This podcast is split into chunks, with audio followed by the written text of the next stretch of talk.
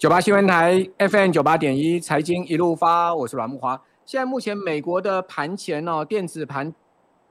跌势稍微收敛，好，这个纳斯达克指数啊，跌点来到两百点左右哈，这个跌幅收敛到百分之一点七附近哈，刚刚呃一度是跌了有超过两趴哦，现在稍微收敛，好，这个指数稍微往上反弹哦，不过今天晚上哈到明天清晨的美股科技股恐怕还是有挑战的哈，这 Snap 的财报哈出了大。大问题哈，使得哦，脸书的股价呢盘前也重挫哈，那包括 Snap 更是大跌了三十趴。那今年这个美国科技股啊，哦所引领出来的跌势啊，真的非常剧烈哈。比如说纳斯达克指数、纳斯达克一百指数跌幅都超过百分之三十啊，可以讲说是呃陷入到这个深度的熊市了哈。哦，不过我们可以看到这个全世界的这个新兴市场的股市呢，多少也都受到美股的牵连。不过我个人关注到一个市场啊，它在今年呢、事实上跟美股是完全脱钩了哈，这也是一个蛮奇妙的现象哈，就是越南哦，越南股市呢，今年一到四月，其他都一直撑在这个历史高点附近哦，哦都没有跌到哦，可是四月之后出现了一波非常大的跌势，那到底是什么原因呢？使得越南股市出现如此大的一个跌势呢？这跌了下来，差不多有两成左右哈，但是在此前我们看到越南其实。一直都是跟美股脱钩的。那新兴市场啊，我们如果以台股为例的话，其实从今年一月就开始一路下跌，是跟着完完全是跟着美股的这个走势在走的。哦，只不过说台股也很抗跌了哦，因为台股今年的跌幅也比美股小很多了。哦，所以这个越南哦，这个去年全世界涨幅第一的市场哦，如果我们看到新兴市场这个股市里面，或者是说全全球的主要股市里面，越南去年的涨幅都是第一名的。哦，那今年呢，它又。年初以来又是跟美股脱钩，可见，呃，这一波的跌势哈，越南这一波跌势是不是有其他的因素？因为我个人长期也在观察越南市场，也投资越南的基金，哦，所以这也让我感觉到很好奇啊，想要一探究竟啊，到底越南股市出了什么问题？所以，我们今天赶快啊，用视讯连线的方式哈，连线到这个中国信托投信，请教国际投资科的主。主管叶松炫来谈谈哦，这个越南股市最新的状况。松炫你好，嗯，木华哥好，各位观众朋友大家好。好，松炫，我知道你是越南股市的专家哦。其实呃，这个越股在台湾也有很多受益人，也有很多投资朋友啊，买越南的基金。哦，那大家都很关心越南股市这一波的跌势。那到底它是跟着这个国际股市的补跌呢，还是越南本身出了什么问题哦？这个可不可以请来告诉我们，最近越南股市到底在跌什么？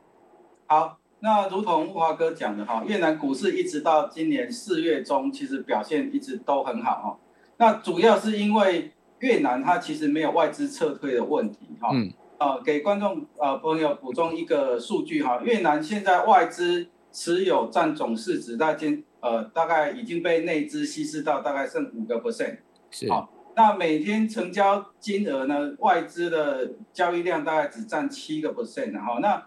那占呃总市值五个五五个 percent 哈，去年大概这个时候，大概外资占有总市值大还有十七个 percent 哦。那掉到剩五个 percent，并不是外资撤退，是因为内资其实进来的扩张的很快哈，所以把整个外资稀释掉。好，那今年四月中哈，它有一个很特殊的现象。那既然跟国国际股市是脱钩无关啊，四月中它发生了一个现象，就是说胡志明市哈。它其实已经是将近一千万人口的一个大都会哈。那胡志明市呢，它是被西贡河切成两半哈。那西边呢是人口密集区哈，大概已经没有开发的地方。那东边呢其实是低度开发哈。那这个格局有点像上海的浦东。好，那西贡河呢，向西边凸出来那个地方哦，有点像陆家嘴哈。那胡志明是想把这个突出来的，他们叫行政区叫第二郡啊哈，嗯嗯，要把它开发成金融特区哈。那沿着河岸这突出来的地方都是摩天大楼，大家可以想想象一下，就是上海陆家嘴的意思哈。那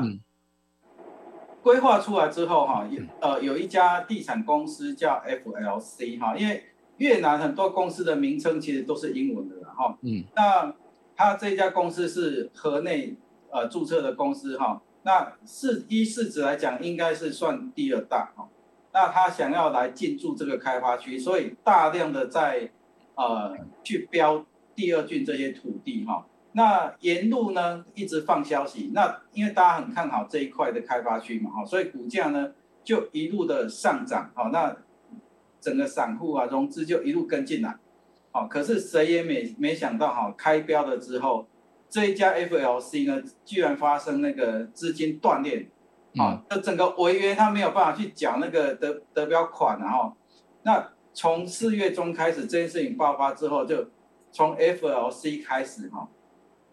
它就是呃引发融资断头，好，那。最后呢，越滚越大，变全面性的哈，所以这一波呢，其实是整个融资断头，才会造成呃最近一个月哈，在这么短的时间内跌两成哈。那所幸的是，呃，整个融资哈，越南融资的状况，第一季最高点哈，大概是将近一百七一百八十兆越盾。啊，那现在呢，大概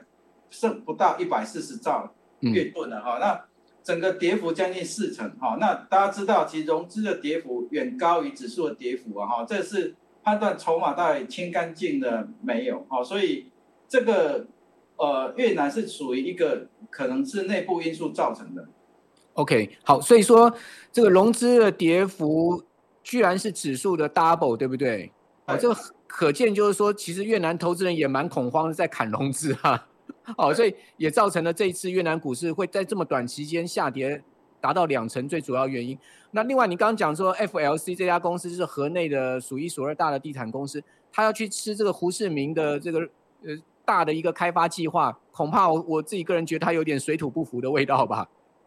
对，好，那大家更关心的就是说，哇，那那这一块开发区怎么办？因为之前绝大部分的土地。都被 F O C 去标嘛哈，那大家如果有关注到哈，大概是两周前越南有一个很大的新闻哦，就是李嘉诚要进驻那个整越南哈，那其实新闻讲的不是很详细呢，那进驻越南越南的哪里对不对？那有些提的比较详细，就是说到越南的胡志明市，那胡志明市的哪里呢？其实根据我们的了解啊，他就是去接手这块金融特区哈。那这个其实开发利益非常大哈，那刚好整个长江实业其实对这一块也非常的呃专精哈。那这一次呢，李嘉诚进去，他也不是自己进去的哈，他联合日本的欧力士，哦，那欧力士应该是负责基建的部分哈。那再联合越南当地的一个叫万盛发，哦，一样是地产公司的哈，因为万盛发其实也是第二郡的大地主啊。那这三个的联合体呢，其实是。受到呃越南政府邀请的，啊，所以我们常常在说哈，呃，印度有神童，香港有超人啊，哈，为什么 李嘉诚出手常常会赢？因为他其实都是先得到政府的支持，他才愿意把资金进去的哈，所以我认为 FLC 在第二郡呢，哈，这个呃就是土地标案违约这件事情呢，应该会随着李嘉诚进去而告一段落。哦，我看这个松炫，你这样讲起来，这个整个事情其实有一定的内幕呢。好，因为呃，这个我知道你刚刚讲说，他透过了那家地产商，应该是胡志明市数一数二大地产商，然后又去跟胡志明市的市长见面嘛，对不对？李嘉诚哦，他们安排了这个会议，哇，这个可能就是涉及到一些我们可能不知道 under table 的事情了。不过这个都无所谓哈，最重要的就是说。整个越南的地产前景如何呢？就是说，你可以来跟我们谈一下整个胡志明市的这个地产前景。那我相信，像这样子的这种呃所谓突发事件，它所造成的股市的下跌，应该是短暂的吧？对，其实呃，我我们从呃买盘来讲，胡志明市现在大概是一千多万人哈。那一般预估啊哈，大概在呃五五年内，胡志明市的人口会成长到一千五百万人。好，换句话说，外来人口会更多了哈。那现在整个胡志明市市市中心其实已经没有，已经没有土地可以开发了。哦，就像我们刚刚讲的第二郡啊，就是类似上海浦东那边哈。那浦东那边不是只有金融特区哦，它还有科学园区。那很多的高级住宅区也会也会落在那边。哦，所以整个呃越南的土地，尤其是房价了哈，就是每一年大概成长十个 percent 左右，这个速度还是没有停。好。那至于说这个越南的投资机会到底在哪里呢？哦，趁这一次跌下来，是不是越南股市很好切入的点？哦，不管是单笔投资或者定期投资，我们该怎么切入？哦，以及怎么去看呃越南股市长期的成长机会？因为我觉得最重要还是要回归到投资报酬率嘛。但我个人想到就是说，越南它其实就是过去台湾这个整个经济起飞的翻版了哈。我们这边先休息一下，等一下回来呢，我们继续请教中国信托投信的叶松炫。好，我们这边先进一段广告，等一下回到我们的节目现场。九八新闻台 FM 九八点一财经一路发，我是阮木华。我们今天谈的是越南股市啊，因为越南股市这一波从四月以来的暴跌哦，不单单是让台湾的投资人这个大家很关注哦，我看到这个国际新闻版面上也大篇幅的在报道哦，这个整个越南股市现在目前的情况，因为毕竟越南股市啊是去年全球主要股市里面涨幅第一名的市场啊，同时也是新兴亚股里面涨幅 number one 的哈。而且过去这两年来，越南股市持续往上升哦。那直到今年一到四月，日元股市都没有跌哦，哦，非常抗跌。但四月之后这波暴跌，刚才松炫谈到了，其实是内部因素，并不是跟国际股市挂钩。因为，呃，国际股市，比如说以外资来讲，占越南股市的比重才五趴嘛，那是跟台股外资占台股比重四四四十趴比起来，那真的就是不能同样放在一个天平上比，所以。不是外资，好，并不是国际股市跌造成越南股市跌，而是内越南内部的因素，哦，就刚刚谈到了这个整个呃地产开发的单一公司的因素。那这样的一个因素下面，是不是现在就是切入的好时间点呢？好，我们怎么去看越南股市中长期的机会？我们继续用视讯连线的方式啊，请教中国信托投信的国际投资科的主管叶松炫啊，松炫现在目前是不是一个好的点位呢？其实哈。我们用最近十年呢，哈，每每一个季度的涨跌幅来看呢，哈，那十年就四十个季度嘛，哈，那第二季到现在的跌幅已经排名第二，仅次于 COVID-19 的第一季，哈，所以哦，那也是很大跌。对，所以其实它的因为分季度来看，就要了解它其实季度的极限在哪里了，哈，所以这个跌幅的幅度其实是够的。那另外一个就是说，如果以季节相来看的话，越南的指数，哈。低点常常会出现在第二季，好，那第二季呢，是因为，呃，说实在的，呃，就是题材比较少啦，好，就是相关股市的新闻比较少，好，那另外一个就是融资断头哈，其实，呃，在股市比较有经验，大家知道，因为这是属于无差别攻击哈，会把很多好的股票好砍出来，所以就中长期而言，其实这个是一个非常好的进入点，因为有一个判断的指标哈，在过去哈，从越南指数有以来大概是二十六年哈，大概整个指数的本益比降到十二倍以下的时候，其实都是一个大波段的一个买点哈。那这个低于十，今年以来第一次低于十二倍呢，就发生在上个礼拜。OK，好，等于说越南股市这一波也有点恐慌情绪发酵了哈。那但我这个越南的投资哦，我知道有 ETF 也有共同基金，像贵公司的。呃，越南机会基金哦，这个是属于基金类型的。那请教一下，我们基金跟 ETF 最主要的差别在哪里呢？如果要投资越南的话，好，其实基金跟 ETF 最大的差别就是基金它的天职就是要击败大盘，哈，就是可以帮投资人赚的比大盘的报酬率多，哈。嗯。那 ETF 呢，其实就是追踪大盘嘛，哈。可是呢，越南它的指数天生上它有一个跟其他指数不一样的地方。就是它有外资持股比例上限哈，那一般 ETF 碰到这个呢，它会回避啊，因为一旦达到外资持股满额的时候呢，它没有办法再买进，会出现流动性的问题。啊，那可是通常这些哈外资会呃持有满额，哈，就是咬着不放出来的，一定是绩优股的哈。我以以今年以来一直到上礼拜五为例啊，哈，这些外资满额股啊，其实都还是正报酬，嗯。根本没有跟着大盘下来的哈，那这个大部分是主动型基金哦，才有才有机会持有。好，那另外一个呢，就是说 ETF 因为是按照市值加权平均，所以它这会按照整个胡志明指数的一个呃全值来排的哈，像台台积电就是台湾台股 ETF 很多都是第一大全值股嘛哈，那是。呃，越南的第一大全值股叫 Vin Group 哈，Vin 就是 V I N 哈，啊 Group 的集团，那 Vin 其实就是越南越的意思的哈，就越资集团哈，嗯，它是越南的第一大全值股，它今年以来已经跌超过三成了，哦，那就变成说，如果你是跟随的指数哈，那你的全值股表现又不好，哦，那另外一个另外一个全值股叫啊马三食品，它代码是 M S N，今年以来也是跌超过三成，嗯嗯，好，那就是就是说。为什么很多投资人就说，诶，我买的是 ETF，那为什么 ETF 呢跟越南指数没有联动，反倒是输大盘越输越多？其实主要是它的主要权值股表现不好。主要是这样。好，所以大家把这个越南的投资 mega 搞清楚，对不对？这个所谓的外资满额股，其实外资法人买了之后根本就不会丢出来嘛，所以它根本股价都跌不下去嘛。哦，但是呢，这个 全值股哈、就会受到整个流动性的影响，受到整个恐慌气氛的影响，哦，就会变成是这样的一个状况。所以你买基金买 ETF 其实就有很大差异了，是不是？对，哦，那越南刚我们再补充一下哈，其实一般哈，呃，前你如果是前五大全值股走势大概会贴近大盘的哈，因为它主导大盘的走势嘛哈。但越南最近刚好不是这样，它前五大全值股它的跌幅远比大盘高啊，因为因为呢。呃，这我们刚刚讲外资满额股，它其实表现很好，很多都是正报酬，哦，主要是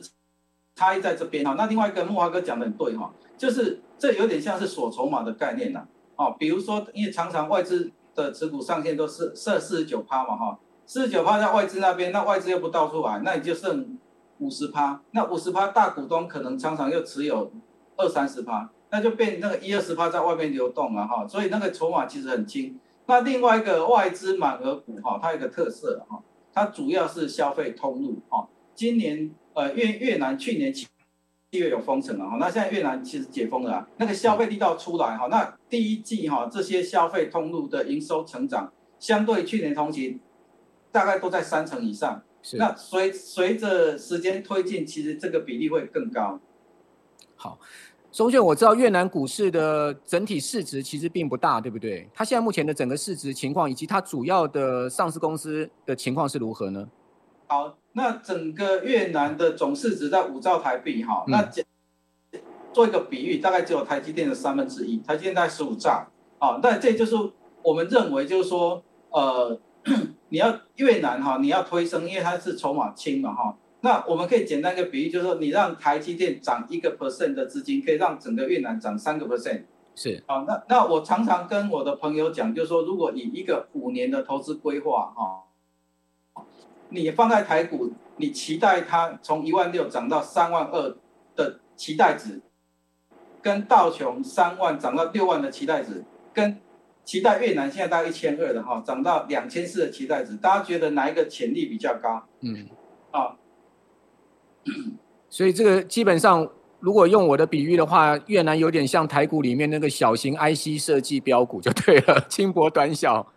对，因为整个越南哈，它其实基本面非常的强了哈。大家知道，整个中国的供应链在往越南移转了哈。那越南的出口啊，就是贸易顺差其实越滚越大哈。它预计到第二季第二季底了哈，它的贸易外汇储备大概会超过一千两百亿美元哈。这个大概在呃三年前，它还是只有三四百亿哦，所所以这个成长速度非常快。好、嗯，它、啊、这边就顺顺到带到，因为我们投资海外哈、哦，会蛮重注重它该国币别的的的变化的哈。对。或者从最近一年呢来看的话，越盾大概贬值一个 percent。好、哦，这是亚币里亚币里面跟港币有的，因为港币是盯住美元不太会动的哈，所以亚币里面算是很稳定的货币。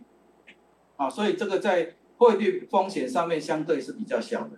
好，那亚币今年台币都贬七趴了嘛，对不对？哦，所以说相对而言，越币值呃越越南盾只有贬一趴哈，那这真的在汇汇价上面是非常抗贬的哈。哦，所以这也可见就是说越南这个长期出口跟经济成长的实力都写在这个汇率上面了哈。好，那今天非常高兴请教中国投信、中国信托投信的叶松炫，好，这个松炫来告诉我们整个越南市场情况。不过最后还是要跟听众朋友提醒了哈，投资一定有风险，基金投资有赚有赔，所以呢，申购前应该详阅公开说明书跟投资人须知。